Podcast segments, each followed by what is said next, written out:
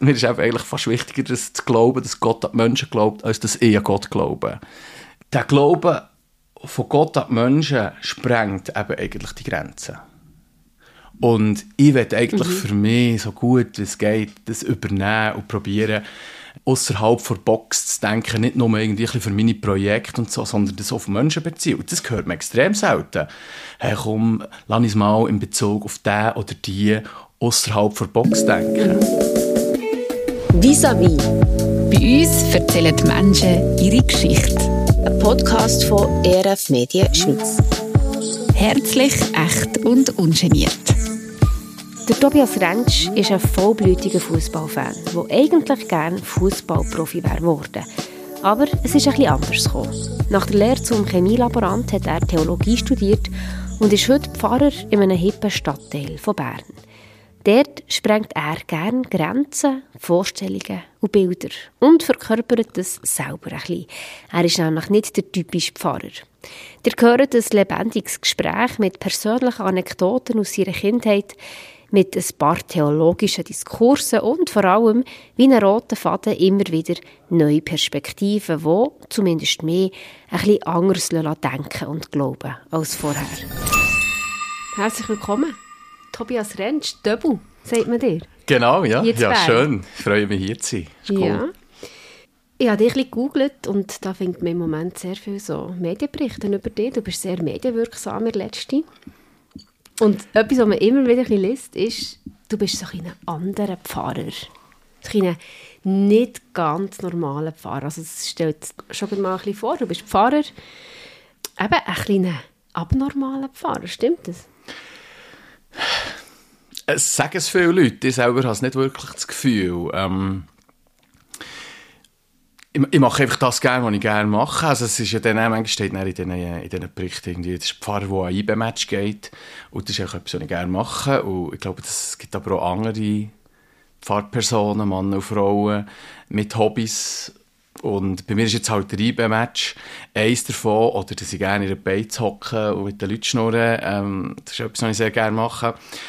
Und, und Bier ausschenkst? Bier ausschenken, das habe ich auch gemacht in meiner vorherigen Tätigkeit. Oder immer noch klein. Ich habe immer noch so eine Velobar im Kirchgemeindehaus da im Breitsch und äh, in Bern im Breitsch. Und, und äh, auch wenn kann ich Fester und Bier ausschenken, mit den Leuten diskutieren. Letzten Samstag gerade, das letzte Mal. Ähm, ja, das ist, das ist sicher, äh, das ist sicher für die Leute bricht das Bild ein bisschen auf, das man vom Pfarrer hat. Allerdings würde ich eben sagen, vielleicht ist ja das Bild gar nicht so wahnsinnig zutreffend, was viele Leute haben. Mhm. Und dann wirkt dann einer vielleicht sehr speziell oder, oder anders. Du fühlst dich selber nicht anders. Ich fühle mich nicht so speziell. Einfach so, wie, wie, wie andere auch sehr speziell sind. Ich, ich würde sagen, äh, es gibt, ja, ja ich, ich, einerseits ist jeder speziell, so würde ich mich auch als speziell bezeichnen. Ich habe meine Hobbys, die ich, die ich sehr gerne auslebe und so. Aber ich würde sagen, die meisten sind ähnlich speziell. Ich habe etwas Punkiges, irgendwie. Ich also wenn du vergleichst in deinem, mit deinen Pfarrkollegen oder so, jetzt, hast du nicht das Gefühl, du bist ein bisschen, bist ein bisschen anders? Eigentlich nicht unbedingt, nein. Ja. Also, nein ich, ich, könnte, ich nicht so etwas Konkretem festmachen. Ich habe, ich habe schon als Kind, äh, meine Mutter hat äh, viel äh, Kraft dafür aufgewendet, Kraft aufgewendet dafür, dass ich nicht irgendwie mit, mit 14 oder so die Haare rot färben und einen Iro machen und so, und so Armeehosen, verschrissene, und so, da habe ich immer, habe immer Freude gehabt. Und das hat mich immer äh, ein bisschen fasziniert, etwas ein bisschen Rebellisches. Ähm, lese gerne Bücher, schaue gerne Filme über so Typen, die irgendwie so ein bisschen ausscheren, das schon. Ähm, also findest du es auch noch cool, dass du das Bild vom Pfarrer ein bisschen aufbrichst? Ich mache, es nicht, ich mache es nicht irgendwie, ähm, ich, ich, mache es nicht aktiv. Ich mhm. habe nicht irgendwie, nicht irgendwie mir überlegt, so, ich werde jetzt Pfarrer und jetzt, wie kann ich das ein bisschen aufbrechen? Mhm. Das, das auf keinen Fall. Ich habe irgendwann mal im, während dem Studium habe ich irgendwann mal so für mich, haben schon sehr viel reflektiert und mir, mir überlegt, ist das, wo ich bin, so wie ich funktioniere, das, was ich gerne mache, das, was ich nicht gerne mache, so wie ich mein Leben führe, passt das zu einem Fahrberuf? Das habe ich mir schon mal überlegt, so Mitte Master, äh, also so im letzten Jahr, in den letzten zwei Jahren, bevor es dann eben irgendwie wirklich äh, darum geht, will man Pfarrer werden oder nicht, oder will ich Pfarrer werden oder nicht, habe ich mir das schon mal überlegt und das hat schon auch eine Zeit gegeben, wo ich das Gefühl hatte, hm, vielleicht passe ich nicht ganz rein. Mhm. Und habe aber eben dann eigentlich die Auseinandersetzung mit, ja, was ist denn eigentlich alles möglich in dieser reformierten Kirche, die ich arbeite, die ich wollte arbeiten zu diesem Zeitpunkt. Und dann habe ich aber gemerkt, ah nee, komm, das ist so breit, es hat so viele verschiedene Leute, da passt problemlos rein. Und insofern ähm, habe ich das Bild selber eigentlich für mich selber auch ein bisschen wie dekonstruieren also so ein bisschen das hinterfragen, mhm. was, was sehe ich eigentlich genau, oder was denke ich mir, was stelle ich mir vor, wenn ich... Äh, wenn ich, wenn ich mir einen Pfarrer vorstelle. Und habe aber nachher nicht, habe nicht gedacht, so, ich lege jetzt extra einen Hut an, den die meisten Pfarrer vielleicht nicht anlegen. Oder mhm. ich lege jetzt Kleider an, die die meisten Pfarrer vielleicht so nicht sich ablichten Das habe ich, nie, ich habe mir das nie so überlegt. Aber, als ich gemerkt habe nachher, dass es, ähm, das kommt vielleicht ein zurück auf die Frage, ob ich es cool finde, als ich gemerkt habe, dass es etwas auslöst bei den Leuten, wäre es schon gelogen, wenn ich jetzt würde sagen, ich hätte nicht auch mit dem anfangen spielen. Mhm. Also und so ein bisschen Freude an dem, oder? Ein bisschen Freude, auch ein bisschen die Irritation. Fragen, genau, ja, genau. genau. Also, die, also das ist ja dann eben zum Beispiel das Bier ausschenken, ist ja dann zum Beispiel so etwas, oder? Weil, weil das funktioniert eigentlich sehr sehr fest über das, dass eigentlich viel kommen dann Leute fragen, ja, darfst du das mhm. überhaupt als Pfarrer Bier ausschenken? so. Also das musst du äh, noch ein erklären. Also du gehst ja fest mit dem, also Ursprünglich war es unfassbar, gewesen, oder? Hat das Projekt geheißen? Genau, das war ein Projekt, das mit anderen Pfarrern, zuerst mit einem anderen Pfarrer, mit dem Bernhard Jungen, und dann später ist noch ein zweiter dazugekommen, der Krigi Hofer, der auch Pfarrer ist. Ähm, haben wir zuerst eine und dann eine zweite Bar gebaut auf einem Velo. Mhm. Der hat auch dort hergehen, wo die Leute sind, an Fester, als Pfarrer und Bier ausschenken und damit eigentlich eben so ein bisschen irritieren oder auch ein bisschen Fragen auflösen auslösen und ins Gespräch kommen mit den Leuten. Ist das richtig? Ja, das, äh, das ist so gut zusammengefasst. Ich, ich sage einfach immer, ich sage einfach immer ähm, ich will eigentlich nicht zu den Leuten gehen, weil das wirkt irgendwie so ein bisschen, wenn ich ein Mars Marsmenschli wäre und ich gehe jetzt zu den Leuten irgendwie, sondern ich sage es, ich, ich probiere es immer so, auch für mich zu denken, auszudrücken, dass ich, ich will eigentlich unter den Leuten sein ich bin ja selber auch Leute. wir sind ja selber auch Leute. Also, ich will dort eigentlich nicht so, mehr vor Kirche gehen jetzt zu den Leuten, oder? Das möchte ich eigentlich auch so ein bisschen aufbrechen und sagen, also, wir sind einfach auch da. Wir gehören einfach auch zu diesem Fest dazu. Aber es bricht auch wieder auf. Mit dem klassischen Kirche wo eigentlich in den Mauern stattfindet, oder die Leute kommen in die Kirche. Ja, ja. Sie kommen dort her und dir geht bewusst als Pfarrer raus, raus aus diesen Mauern, aus diesen Mauern raus, dort, wo das Leben stattfindet. Das ist ja so. Nur würde ich sagen, dass eigentlich schon das eine Verengung ist vom Bild, dass Kirche effektiv ist, ja. wenn man sagt, es findet da hier einfach in den Mauern mhm. innen statt, weil, weil Gott ist sicher nicht jemand oder etwas, was sich irgendwie so lässt, in, in so Mauern ein, einsperren mhm. ähm, Die Kirche hat auch immer wieder von außen etwas über ihren eigenen Gott gelernt. Also es ist ja, theologische Wahrheit, wenn man dem so sagen will, die mir sehr wichtig ist, ist, dass Gott sehr wohl außerhalb der Mauern von dieser Kirche am Werk ist und darum auch die Kirche immer wieder etwas von außen kann lernen. Also so, dass, es, mhm. gibt da, es, ist eine, es ist eine Mauer da, es gibt ein Gebäude und das ist auch wichtig, das ist mir auch wichtig, das Gebäude. Aber die Türen sollen offen sein. Es muss irgendwie gleich durchlässig sein. Ich finde es gut, wenn man weiss, jetzt ist mir Kirche und jetzt ist mir nicht der Kirche, rein auf dem Boden oder im Gebäude. Das ist ein, ein Teil der Wahrheit.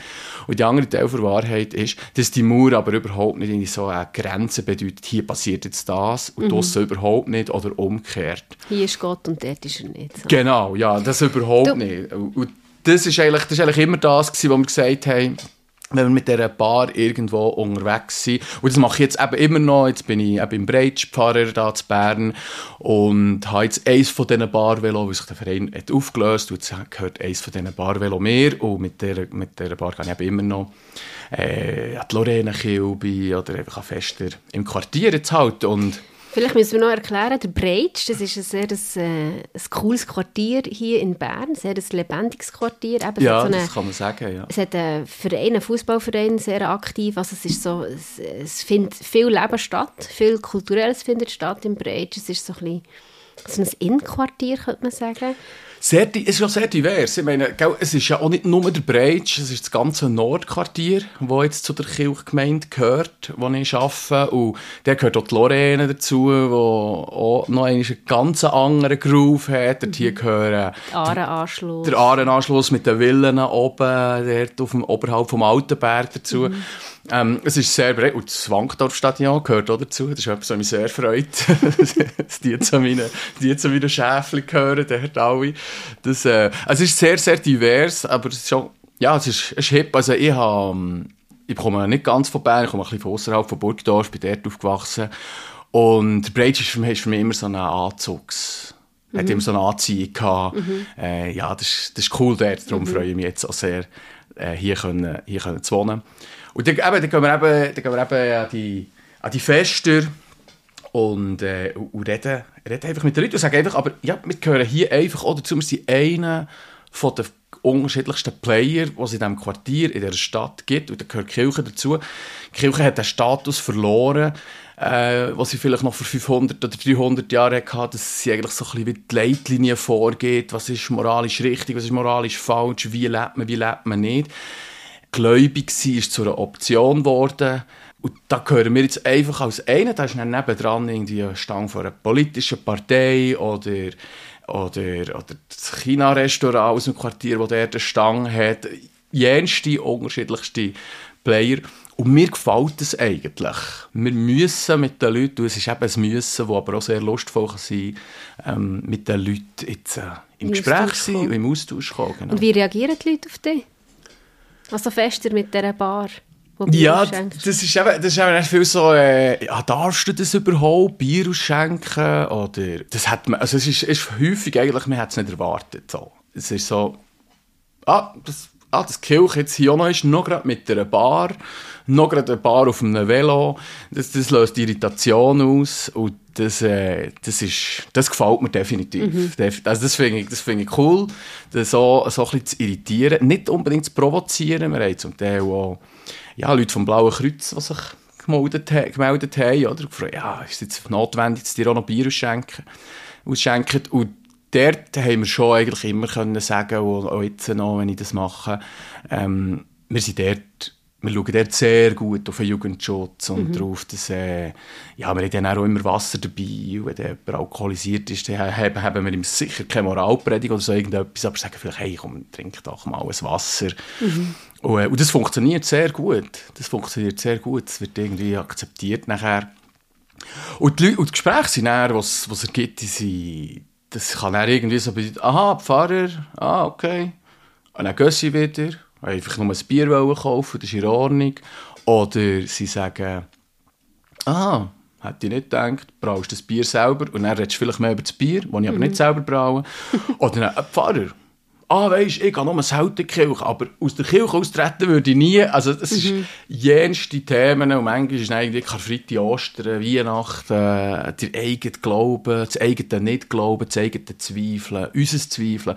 Also Bandbreite der Gespräche, die es nachher gibt, ist, ist äh, ja, das kann man gar nicht irgendwie auf einen Nenner bringen. Das mhm. echt so, so bunt wie das Leben ist, so, für so, ein bisschen, so auszudrücken. Also man merkt, es sprudelt und das Pfarrersein, das ist für dich wirklich eine Herzensangelegenheit. Es vermischt sich mit allem, was du bist und was du machst. Es war aber dein zweiter Beruf. Mhm. Du hast zuerst etwas anderes gelernt. Du bist eigentlich relativ spät ähm, auf diesen Beruf gekommen. Und ich werde noch ein bisschen hinter den Pfarrer schauen. Ich mhm. will noch ein bisschen ähm, den Döbel lernen kennen. Mhm. Du hast zuerst Chemielaborant gemacht. Warum genau. hast du, also erzähl uns darüber, das ist etwas ganz anderes irgendwie. Da bist du ein bisschen für dich, oder? Du hast nicht viel Austausch mit anderen Menschen, du bist so ein bisschen sachorientiert, Aha. beschäftigst dich mit einem Thema, aber nicht unbedingt mit Leuten. Ein ziemlich starker Kontrast. Ja, ja ich habe eigentlich mein ganzes Kinderleben lang nichts anderes werden als Fußballprofi. Also ich habe, ich habe nicht eine Sekunde von vier oder fünf, keine Ahnung von wann an, was angefangen hat, bis 14, 15, wo es dann wirklich darum gegangen ist, mal eine Lehre zu machen. Ich habe nicht eine Sekunde daran studiert, dass ich werden will, weil für mich klar war, ich Fußballprofi werden. Ich bin als Kind heimgekommen und das hat Situationen gegeben, dass meine Mutter hat müssen vom Schulplatz heimholen Zuerst machst du jetzt die Hausaufgaben und dann kannst du dann shooten. Das war irgendwie so ein ständiger, äh, ständiger Kampf gewesen, was, was zählt. Ich habe nie wollen, zuerst Hausaufgaben machen. Ich immer wollen shooten. Ich bin im Regen raus shooten. Ich habe immer geshootet. Und als ich 14 war, ist es eben einmal darum gegangen, ja, jetzt Profi wirst du jetzt noch gerade nicht. Also das ist jetzt nicht der nächste Schritt. Das bin ich ja auch nie geworden. Und, äh, bist du nach dran gewesen? Also ist, ist ja, nein, nein, so richtig nach. Also ich, ich, bin schon, ich bin schon sicher nicht untalentiert gewesen. Das, äh, das nicht. Aber ich bin, ich bin zu langsam gewesen, würde ich sagen. Das wäre auch... Äh, das wäre auch das, das, was, das, Wann hast du es realisiert, dass es wahrscheinlich nicht... Irgendwie mit 13, ich war so in den Auswahlen, gewesen, wo man da so gemeldet wird als, als, als Junior äh, vom Trainer. Und dann irgendwann fühlt man dort raus, weil da kann man einfach immer nur die, aus dieser Auswahl kann man einfach immer nur die Beste wieder. Da bin ich irgendwann mal rausgefühlt. Aber das habe ich dann noch nicht akzeptiert. Dann habe ich gefunden, ja gut, jetzt bin ich hier draussen, aber nein, ich will, will Fußballprofi werden das, hat, das ist dann irgendwie, das hat sich dann auch so ein bisschen verlaufen. Es ist dann irgendwie so in der, eben, die Berufswahl ist dann gleich irgendwann gekommen, weil es irgendwie klar war, ja, du, eine Lehre musst du sowieso gleich machen. Das hätten jetzt meine Eltern niemals äh, irgendwie durchgeladen, dass ich mit 14 hätte entschieden, ich, jetzt, ich setze jetzt einfach alles auf den Sport und so. Und für das bin ich wirklich auch zu wenig gut gewesen. Aber für mich selber, ich hatte das wollen, nur das mhm. wollen. Ich hatte keinen anderen Traum. Gehabt. Und darum ist dann auch meine Berufswahl, die ist extrem kurz gewesen, dass ich Chemielaborantenlehre mache. Also das ist irgendwie so ein bisschen den Ordner durchschauen, was es dann gegeben hat. Dann hat der Bruder gesagt, das wäre glaube ich auch noch cool. Der war Informatiker, gewesen, der ältere Bruder, oder ist Informatiker, der ältere Bruder. Hat dann irgendwie gefunden, das wäre auch noch cool. Also ja, dann werde ich das. das ist so gegangen. Ich habe sogar noch so ein Bild äh, im Kopf, äh, von der, von, wo wir auf einem Sofa hocken zusammen und mir das Zeug anschauen. Und mein Bär ist Chemiker und der hat gefunden, ja, der hat auch mal eine Chemielaborantenlehre gemacht. ja, ja, das ist gut. Und das hat mich dann drei Jahre lang, ich bin auf Basel. Nach dem zehnten Schuljahr bin ich dann auf Basel, habe dort die Lehre gemacht. Und äh, ähm, das hat mich drei Jahre lang einfach angeschissen. Also ich bin nie gern, ich bin dann nie gern Chemielaborant gewesen. Aber es ist klar, dass das machst du einfach. In der Schule hatte ich es noch gerne, gehabt, Chemie und Physik. Das ist mhm. auch jetzt etwas, das interessiert mich eigentlich immer noch. Und ich habe, ich habe eigentlich von den ersten zwei, drei Wochen, als ich in der Lehre war, in Basel, habe ich auch dort gewohnt, mit 16, 17 ausgezogen. Das war für mich auch eher ein früh. Mhm. Und eigentlich von Anfang an haben meine Eltern gesagt, nein, das mache ich nicht, das mache ich nicht, das mache ich nicht. Das geht nicht. Und, und irgendwann am Anfang meine Eltern so, das sind so, ja, typische Schweizer, sage ich jetzt auch meine Eltern, ja, pragmatisch und so, aber irgendwie, wenn man etwas angefangen hat, dann macht man so fertig, mhm. so ein bisschen so. Am Anfang haben sie so gefunden, ja, jetzt schauen wir mal ein bisschen, jetzt gehst du mal ein bisschen. Und dann, nach einem halben Jahr ist es vielleicht anders. Nach einem halben Jahr, nach einem Jahr, nach anderthalb Jahren ist es immer noch gleich gewesen. Beim Wochenende habe ich gesagt, das schießt mich an, ich will aufhören. Und irgendwann, und das habe ich noch einen coolen Move, im Nachhinein finde ich es einen sehr coolen Move, haben meine Eltern irgendwann mal gesagt, ähm, okay, wir merken, das ist irgendwie, das stresst jetzt schon so lange und du willst es nicht. Und das war auch irgendwie die falsche Entscheidung. Gewesen wir unterstützen es, wenn du die Lehre abbrichst, aber zuerst musst du sagen, was du nachher machen willst. Also dann fang jetzt einfach an studieren, solange mhm. du am Studieren bist, was du sonst willst machen Und dann habe ich angefangen, dann muss studieren. Es ist mir nie etwas in den Sinn gekommen. Ich konnte nie, ich, nie, nie heimgehen und sagen, also ich breche, breche jetzt ab, weil ich will nachher diese mhm. Schule machen oder ich will nachher das studieren oder ich will nachher das machen. Keine Ahnung. Und so sind die drei Jahre einfach mhm. irgendwann durchgegangen und dann habe ich, habe ich äh, die Lehre ja, recht gut abgeschlossen sogar noch. Und nachher konnte ich BMS können machen. Und dann von dann bin ich dann gerne in die Schule. Das ist schon etwas, was ich, was ich, für mich ist die Lehre super gewesen, weil eben als Kind hat es für mich nur Schutten gegeben und die Schule, das war echt so ein Müssen gewesen. Das hat halt irgendwie dazugehört, aber eigentlich kann ich sowieso noch Schutten. Und bin darum auch nicht gerne in die Schule. Außer jetzt Turnen. Und nachher, und nachher, äh, und nachher bin ich in die Lehre. Und dann nach der Lehre in der BMS, das hat mir eigentlich gefallen. Auf denen bin ich gerne in die Schule, habe ich gerne lernen. Weil vorher, mit der Einstellung, die ich vorher hatte, ich wäre jetzt nie, hätte jetzt nie Gimmer können. Das wäre jetzt für nichts gewesen. Ich wäre mhm. dort wie nichts, weil, weil ich gar nicht, die, gar nicht den Willen hatte, das mhm. Zeug zu lernen. Und in BMS hat das dann irgendwie gewechselt. Und dann hat mich das einfach interessieren. Ah, das ist mhm. eigentlich noch cool, wenn man ein bisschen Englisch kann. Ah, das ist eigentlich cool, wenn man etwas über Geschichte weiss mhm. und so. Ist ein Knopf aufgegangen. Äh, ist ein Knopf aufgegangen, genau. Und das hat mir dann, das hat mir dann glaube ich, auch der Weg gewesen, eigentlich schlussendlich auf, dass ich überhaupt noch Passerelle machen und nachher in die, in, äh, an die Uni Theologie mhm. studieren. Wie es dann dazu gekommen ist, dass du äh, gemerkt hast, hey, Fahrberuf wäre eigentlich, glaube wirklich noch etwas, das hören wir nachher. Wir gehen in die Rubrik, die wir haben in diesem Podcast mhm. Die heißt Gott und du und da würde ich dir gerne ein paar Fragen stellen.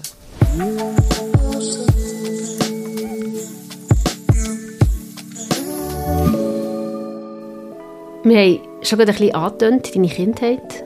Was hat Gott für eine Bedeutung in deiner Kindheit? Ich bin in einer religiösen Familie aufgewachsen. Also ich, ich sage immer, äh, mir ist der christliche Glaube angezogen worden. Es ist nicht anerzogen? Anerzogen, ja. Ja okay. Völlig, völlig. Klein nach Druck. Nein, Oder nein, nicht? nein, nein. Verstehe ich falsch? Also ich habe jetzt, selber keine Kinder, aber äh, du tust doch etwas, du tust doch deinen Kindern viel Art ziehen, so, wo, wo du irgendwie findest, hey, das, das will ich mein Leben leben und das gehst irgendwie weiter. Es ist mehr der, es ist, okay. nicht, ist nicht der Druck. Weitergeben, okay.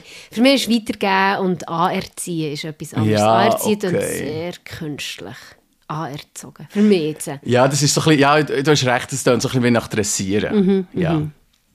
Und, und, vielleicht, und vielleicht ist es nicht mal, es gibt eine philosophische Diskussion darüber, vielleicht ist es nicht mal ganz falsch. Ich glaube, ich glaube viel, was wir äh, Kindern weitergeben, ist eigentlich auch ein bisschen Dressieren. Mhm. Und darum, ich, ja, darum bleibe ich glaube dabei, es ist angezogen, aber es ist eigentlich mhm. nicht mit Druck, es eigentlich irgendwie klar gewesen, es hätte mir Familie dazugehört. Und darum bin ich immer in der Sonntagsschule. Ich habe gerne die Bibel gelesen als Kind schon. Ich kann auch viele Bibeltexte so auswendig zitieren, weil ich sie als Kind auswendig gelernt habe. Und es hat mir niemand gesagt, ich müsste das oder ich soll. Mhm. Das hat auch sonst niemand gemacht in meiner Familie. Meine Brüder, ich habe zwei Brüder, die haben das, glaube ich, so nicht intus.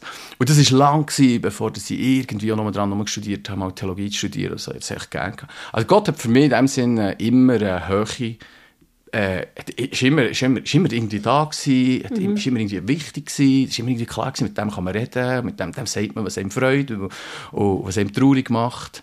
Ähm, ich habe so einen Satz, ich so einen Satz von meiner Mutter im Kopf, wo, wo mich fragt, wenn irgendwie über etwas traurig war, dann fragt sie, hast du dem Heiland gesagt?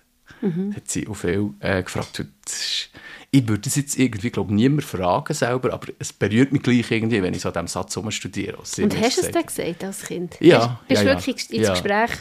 Ja, mit, ja mit so was? Betten. Oh, Also, ähm, ja, wegen die, keine Ahnung, wenn, wenn irgendwie in der Schule äh, keine Ahnung, hat man manchmal irgendwie ein Gestör mit einem Kollegen und so und dann, macht das einem traurig und dann kommst du heim und rennst vielleicht oder, oder so. Und, und dann solche Sachen oder Aber oder weißt, wie hat das Angst hat, ausgesehen, mit dem Heiland ins Gespräch gehen? Wie hat das konkret ausgesehen? Für dich? Betten, Bet- ein Gebet, also das ist irgendwie, äh, das hat, als Kind, glaube ich, das vor allem laut gewesen. Laut gewesen. So vor dem Einschlafen beten, das war irgendwie völlig normal gewesen. Oder Bär mhm. irgendwie singen, oder so. Das haben wir immer gemacht. Das ist auch, das ist auch, äh, Beten ist für mich etwas sehr Normales geblieben. Bis jetzt, äh, vor dem Essen beten, das ist für mich völlig normal. Ähm, und das finde ich etwas auch Cooles, das zu machen. Also ich finde es wirklich richtig cool. Ich finde es viel cooler, das zu machen, als es nicht zu machen. Beten vor dem Essen. Ähm, und, und, beim- und, und, das, das, ist, das, ist, das ist so Gebet gewesen, wo, wo ich irgendwie sehr in einer, sehr in einer einfachen, kindlichen Sprache, glaube ich bete eigentlich immer noch so. Ich sage, ich sage eigentlich mehr so, ein bisschen, was ich denke. Und ich habe so, ich habe so wirklich so die Vorstellung, ich, ich rede jetzt mit jemandem, wo, wo, wo das hört, wo das versteht. Ähm, und, obwohl ich ja in dem Moment niemand vis-à-vis habe. Weil jetzt, wenn ich jetzt mit dir rede, das ist mir schon völlig bewusst, das ist mir als Kind bewusst gewesen, aber der war einfach da, gewesen, der, der hat einfach immer dazugehört. Also ich habe kein Bekehrungserlebnis in meinem Leben, das habe ich nicht. Das kenne ich Das einfach hat sich nicht. in dein Leben hineingewoben seit... Ja, ja. Vielleicht ist, vielleicht ist es fast ah, ah, besser als Arzog ist es vielleicht erst wirklich mit der Muttermilch Mhm. mitbekommen. So, das, äh, Zweite Frage, wir sind jetzt ein bisschen behangen bei dieser Frage. Wir haben noch eine zweite. Gott und du persönlich. Wie erlebst du Gott in deinem Alltag? Das finde ich eine schwierige Frage. Das finde ich eine schwierige Frage. Die habe ich schon so manchmal gestellt bekommen. Und ich weiß eigentlich nie so genau, wie ich es wie soll ausdrücken soll. Ich habe ich, ich würde sagen, ich würde sagen, ich lebe Gott immer und nie.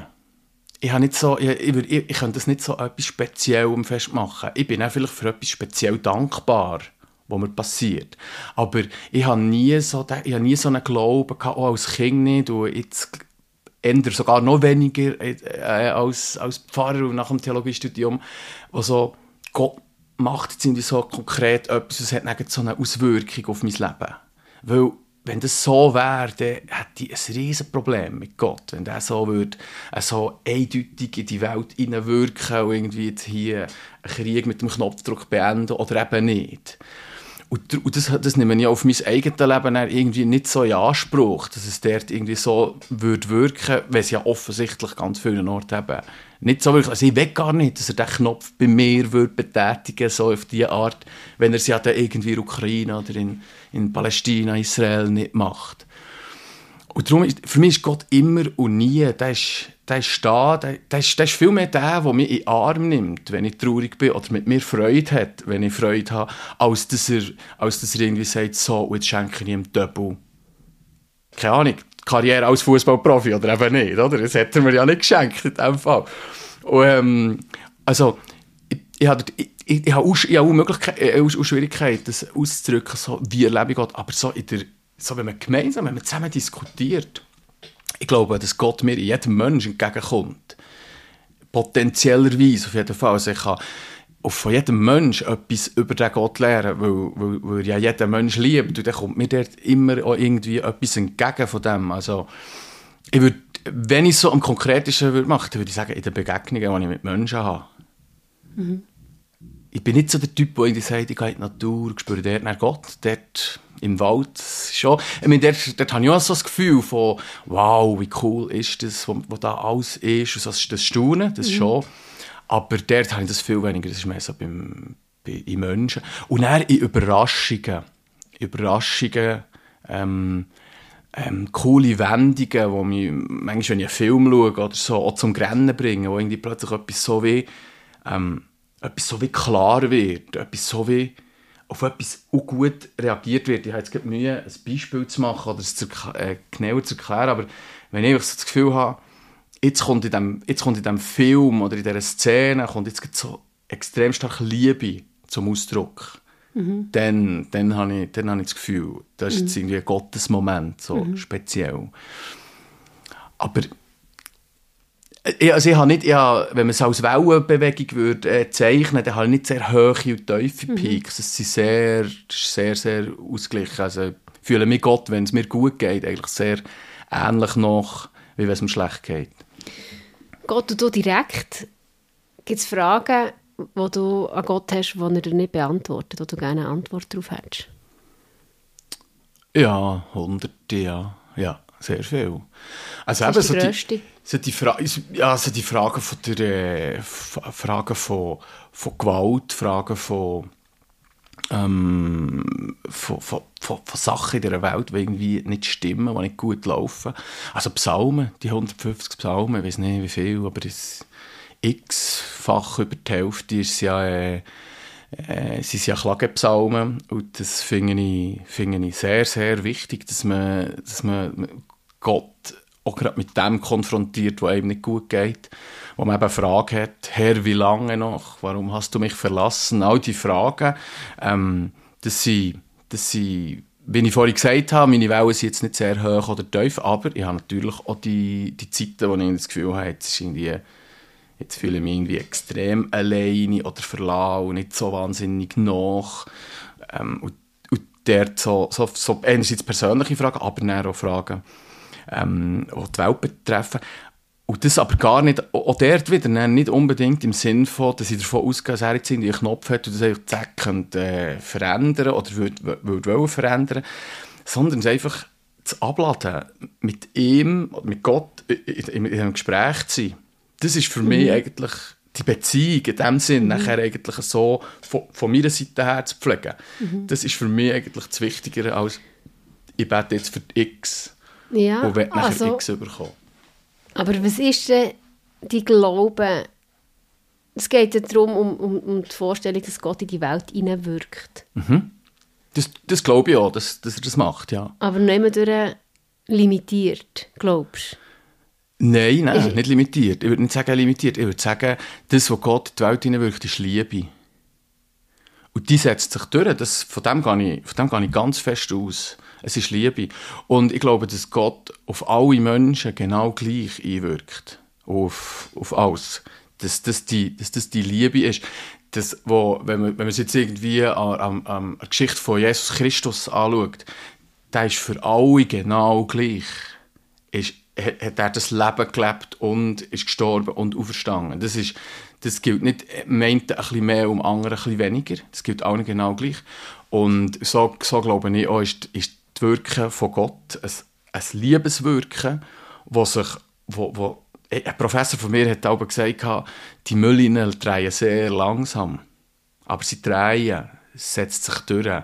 Ähm, und das ist, das ist das, was ich, was ich würde sagen, ich gehe auf jeden Fall davon aus, dass Gott auf mich einwirkt, aber ich glaube, er wirkt auf mich hart auf genau gleich ein, wie auf jeden andersgläubigen Mensch, auf jeden Atheist, auf was die Menschen für Vorstellungen haben oder nicht Vorstellungen haben, glaube ich, er wirkt auf alle genau gleich ein. Und ich bin extrem dankbar, dass ich, dass ich darf glauben, dass das so ist, dass ich, dass ich darf das dass ich das für mich, dass, dass ich das in meinem Leben darf wissen, da bin ich extrem dankbar. Aber es ist ja schon etwas sehr Persönliches, oder? Also du, Mhm. oder, oder, oder würdest du es nicht sagen, dass du Gott persönlich erlebst, dass er in individuelle Situationen in deinem Leben hineinwirkt? Oder verstehst du es eben eher als ein universelles Wirken, wo du... Beides, aber, aber nicht in dem Sinn, dass ich jetzt irgendwie bete für.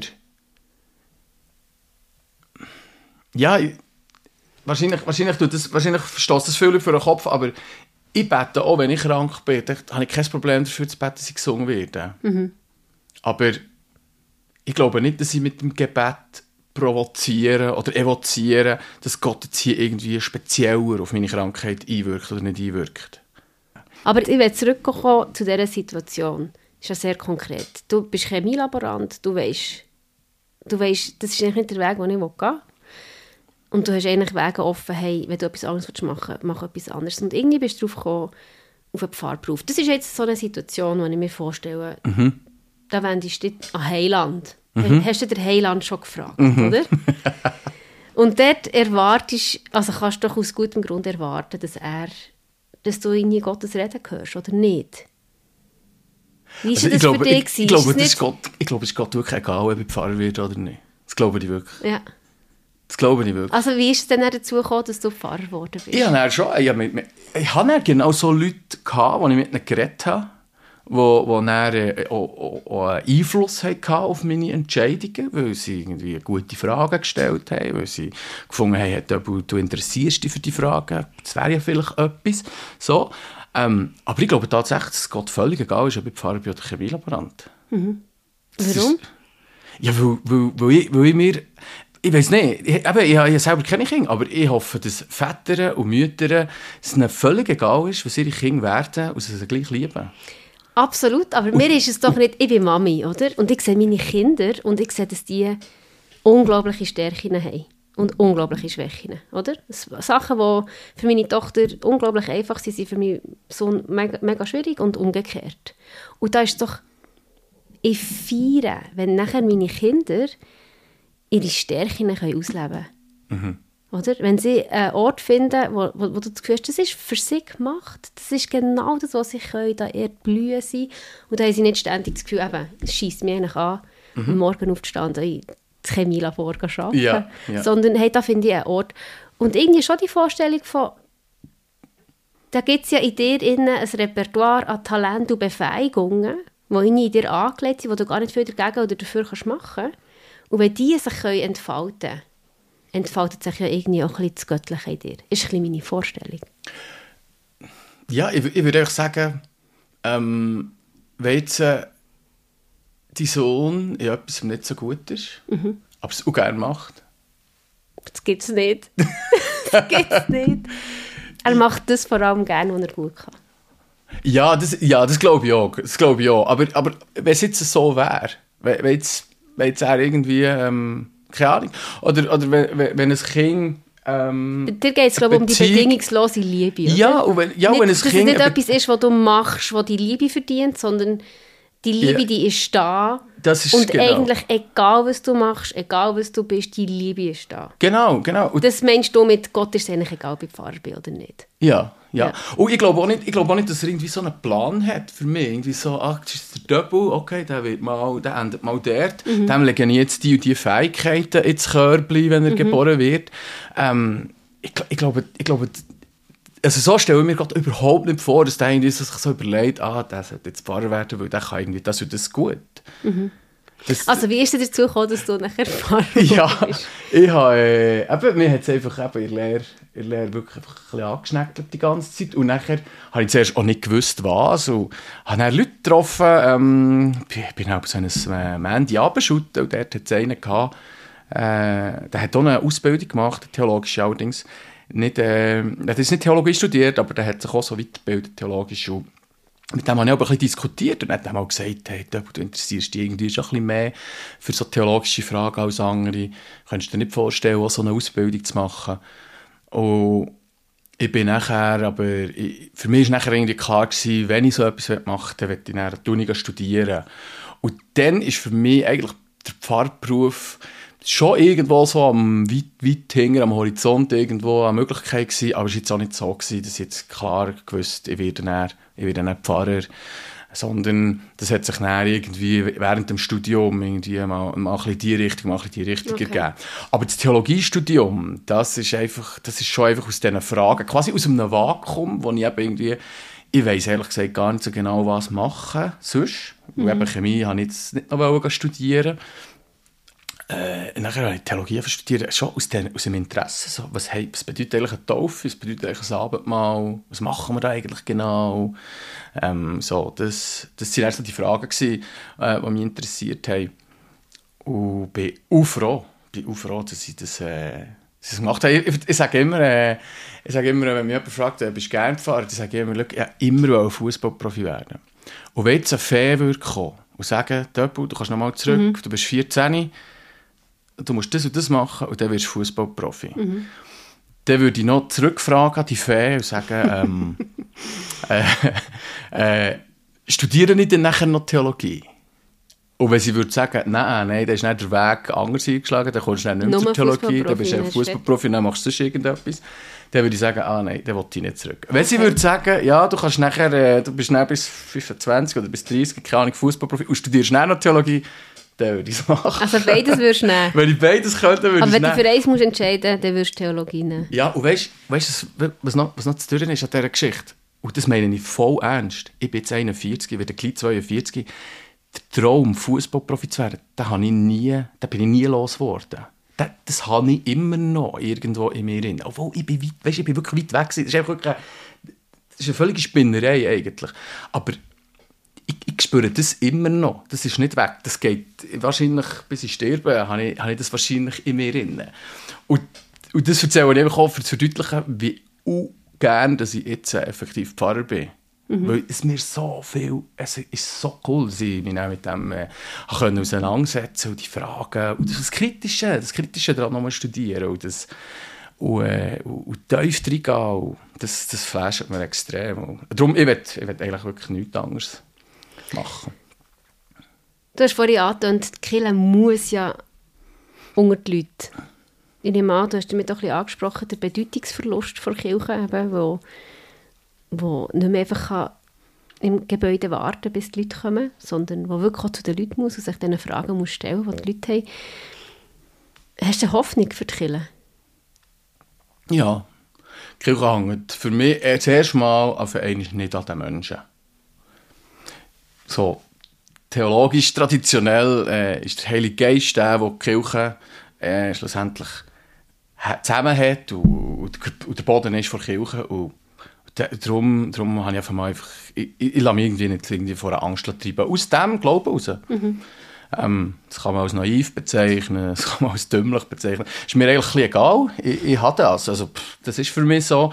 Und ähm, der, ich finde, ich finde Angst irgendwie, oder irgendwie, oh, es wird immer schlechter, es wird immer kleiner, das ist eine extrem unattraktive äh, Haltung. Also, ich, ich, wie ich vorhin gesagt habe, wir flashen das extrem selber, das Auseinandersetzen mit diesen Fragen. Ähm, und auch gerade mit Leuten, die vom Glauben keine Ahnung haben, habe ich die besten Gespräche. Weil sie, ich, bin, ich, ich sage zum Teil Freunden von mir, ich bin dankbar dafür, dass ich mit dir reden kann, gerade weil du nicht gläubig bist. Weil du mir eine neue Sicht gibst, mhm. weil du Fragen hast, die ich überhaupt nicht habe. Weil ich bin ja mit dem, wie ich vorhin gesagt habe, mit der Muttermilch, ich kenne ja die Geschichte einfach in- auswendig. Und dann kommt plötzlich einer, der die Geschichte nicht kennt und das liest und plötzlich eine Frage hat und ich denke so, ja scheiße, wieso ist mir das denn noch gar nie aufgefallen, dass das mhm. hier so steht. Und, ähm, und darum, und darum finde ich irgendwie so, das ist, ich finde, wir müssen alles machen, was wir können. Wir, finden, wir haben ganz viel zu tun als Kirche, das auf jeden Fall. Aber sich einfach so davon lassen, lassen antreiben, wir müssen, weil wir sonst irgendwie kleiner und ärmer und schwächer werden, das ist für mich überhaupt nicht. Ich muss das, weil es mir extrem flasht. Weil, weil ich, ich, muss es, weil ich es will und nicht, äh, und nicht weil ich irgendwie das Gefühl habe, äh, oh, Kirche, die wird immer kleiner. Mhm. Ja. Was ist deine Hoffnung für deine ganz persönliche Zukunft? Das sind die Liebe, das sind die Hoffnung, äh, die ich vorhin davon geredet habe, dass, die, dass ich die in meinem Leben weiterhin, weiterhin spüre, dass ich die weiterhin erlebe. Ist eben in sehr konkreten äh, Ausformungen, auf jeden Fall. Ich habe, ich habe eigentlich, nie, ich habe eigentlich nicht so einen Plan. Ich habe, ich habe noch nie gewusst, dass es fünf Jahre ist. Das habe ich noch nie können du sagen. Du glaubst schon nicht an Plan? Nein, so richtig nicht. Nein. Es kommt sowieso irgendwie anders. So, und irgendwie, irgendwie habe ich so, weißt, weißt, ja, das ist irgendwie noch cool. Ja, das Potenzial von drinnen, dass man nicht den eigenen Plan eigentlich zu fest verfolgt, sondern eigentlich offen ist, für das irgendetwas kommt, passiert, wo der Plan sowieso in Frage stellt oder eine völlig eine andere Richtung bewegt, ist, ist extrem, wie soll ich das sagen? Also, es, es, ist irgendwie, es ist irgendwie mehr möglich. Es, ist, es wird mehr möglich durch das, weil, weil wenn ich einfach nur auf mich selber äh, fokussiere und nur auf, auf mich selber vertraue, in Anführungszeichen, ja, dann, dann, kann habe ich so ein bisschen meine Fähigkeiten, dann habe ich so ein bisschen meine Talente, so ein bisschen das, was ich gut kann und das alles, was ich nicht so gut kann. Und dort, dort kann ich mich ehrlich gesagt nicht zu fest drauf, äh, drauf verlassen. Ich finde, es ist ein roter Faden. So ein bisschen das Grenzen sprengen, Vorstellungen sprengen, immer wieder Pläne sprengen, das ist etwas, was dich irgendwie im Leben behält. Doch ein bisschen, ein bisschen Teil von dir ist, oder? Ja, vielleicht, ja. ja, ja, vielleicht das ehrlich gesagt so noch gar nicht, so noch gar nicht überlegt. Vielleicht, vielleicht ist das so. Da ist viel Leben drin. Ich würde auch sagen, ich glaube, dass jeder Mensch mehr ist, als er eigentlich erscheint, als, eigentlich, als, als das eigentlich erwirkt. Wir tun Menschen sehr schnell irgendwie in Schubladen rein. Und dann sind sie in diesen Schubladen dann haben sie eben Grenzen. Oder? Und wir mhm. alle Menschen haben Grenzen, wir haben Limitationen. Wir können diese Sachen gut, wir können diese Sachen nicht gut. Und wir, wir sind auch schnell, okay, der kann das gut, ist in dieser Box, die kann das gut, die tun wir in diese Box. Und es ist auch schwer, aus diesen mhm. Schubladen rauszukommen. Und so wie ich Gottes Glauben an die Menschen verstehe, mir ist eigentlich fast wichtiger, das zu glauben, dass Gott an die Menschen glaubt, als dass ich an Gott glaube. Immer wenn ich gefragt werde, äh, glaubst du an Gott, sage ich, ja, ich glaube an Gott, aber eigentlich glaube ich vor allem, dass Gott an die Menschen glaubt. Der Glaube von Gott an die Menschen sprengt eben eigentlich die Grenzen. Und ich werde eigentlich mhm. für mich so gut wie es geht, das übernehmen und probieren, außerhalb der Box zu denken, nicht nur irgendwie für meine Projekte und so, sondern das auf Menschen beziehen. Und das gehört mir extrem selten. Hey, komm, lass uns mal in Bezug auf den oder die außerhalb der Box denken. Mhm. Und das wäre eigentlich für mich, das wäre für mich auch schön. Äh, das ist vielleicht eine Hoffnung, die ich habe, dass ich das noch mehr kann machen kann und, und sich das irgendwie wie normalisiert. Einfach zu sagen, hey, ich denke im Fall auch, auch nicht nur was das Projekt angeht, sondern auch was die Menschen angeht. Da ist mehr, als ich sehe. Mhm. Und es ist schön, oder? Ich meine, viele Leute haben, haben Mühe mit dem Spiegelbild. Und dann kann man sagen, hey, das Spiegelbild das zeigt nicht alles von dir. Da ist mehr, da ist Gott mit dir irgendetwas am, am Werk, da ist Gott irgendwie, irgendwie mit dir unterwegs. Und da gibt es eigentlich keine Grenzen. Und Also eigentlich sprengt Gott Grenzen. Oder? Gott sprengt die Grenzen. Die kann ich ja nicht. Ich, ich kann sie ja nicht. Ich habe ja meine Limitation. Ich sterbe ja irgendwann mal. Das ist auch eine ultimative Grenze. Und Roster hat ja sogar die durchkreuzt. Und ja, das, das macht mir das, das macht mir Vielleicht liebst du es wegen dem. Ich hoffe, es, ich hoffe es, ich hoffe es. Ja, ehrlich gesagt, eben, du hast das vorhin so gesagt, ich habe das noch, ähm, habe mir das noch gar nicht so überlegt. Ähm, ich muss an dem noch ein bisschen mehr umstudieren, aber äh, Also, ich, ich, lasse dich noch ein bisschen studieren. Ich hoffe, dass es, äh, dass es an dem liegt. Merci vielmals Hey, merci dir vielmals. für das spannende, lebendige, inspirierende Gespräch und weiterhin alles Gute beim Grenzen sprengen. merci vielmals. Zum Schluss hat es noch mal eine kleine Anekdote gegeben. Nach der Aufnahme mit dem Tobias Rentsch haben wir vor dem Podcaststudio einen Mann getroffen, den der Döbu hat kennt. Ein Mann, der aussieht wie ein Rocker. Lange Haare, Lederjacke, hippie Brille. Aber er ist Treuhänder. Er hat erzählt, dass er jetzt immer am Freitagabend ins liturgische Abendgebet in die Kirche geht. Aber seinen Feierabendbierkollegen erzähle er es lieber nicht. Es passt nicht so ins Bild. Die Begegnung hat auf den Punkt gebracht, was ich aus diesem Gespräch mit dem Döbel mitnehme. Gott sprengt gern unsere Vorstellungen. Vis-à-vis. Bei uns erzählen die Menschen ihre Geschichte. Ein Podcast von ERF Media Schweiz. Herzlich, echt und ungeniert.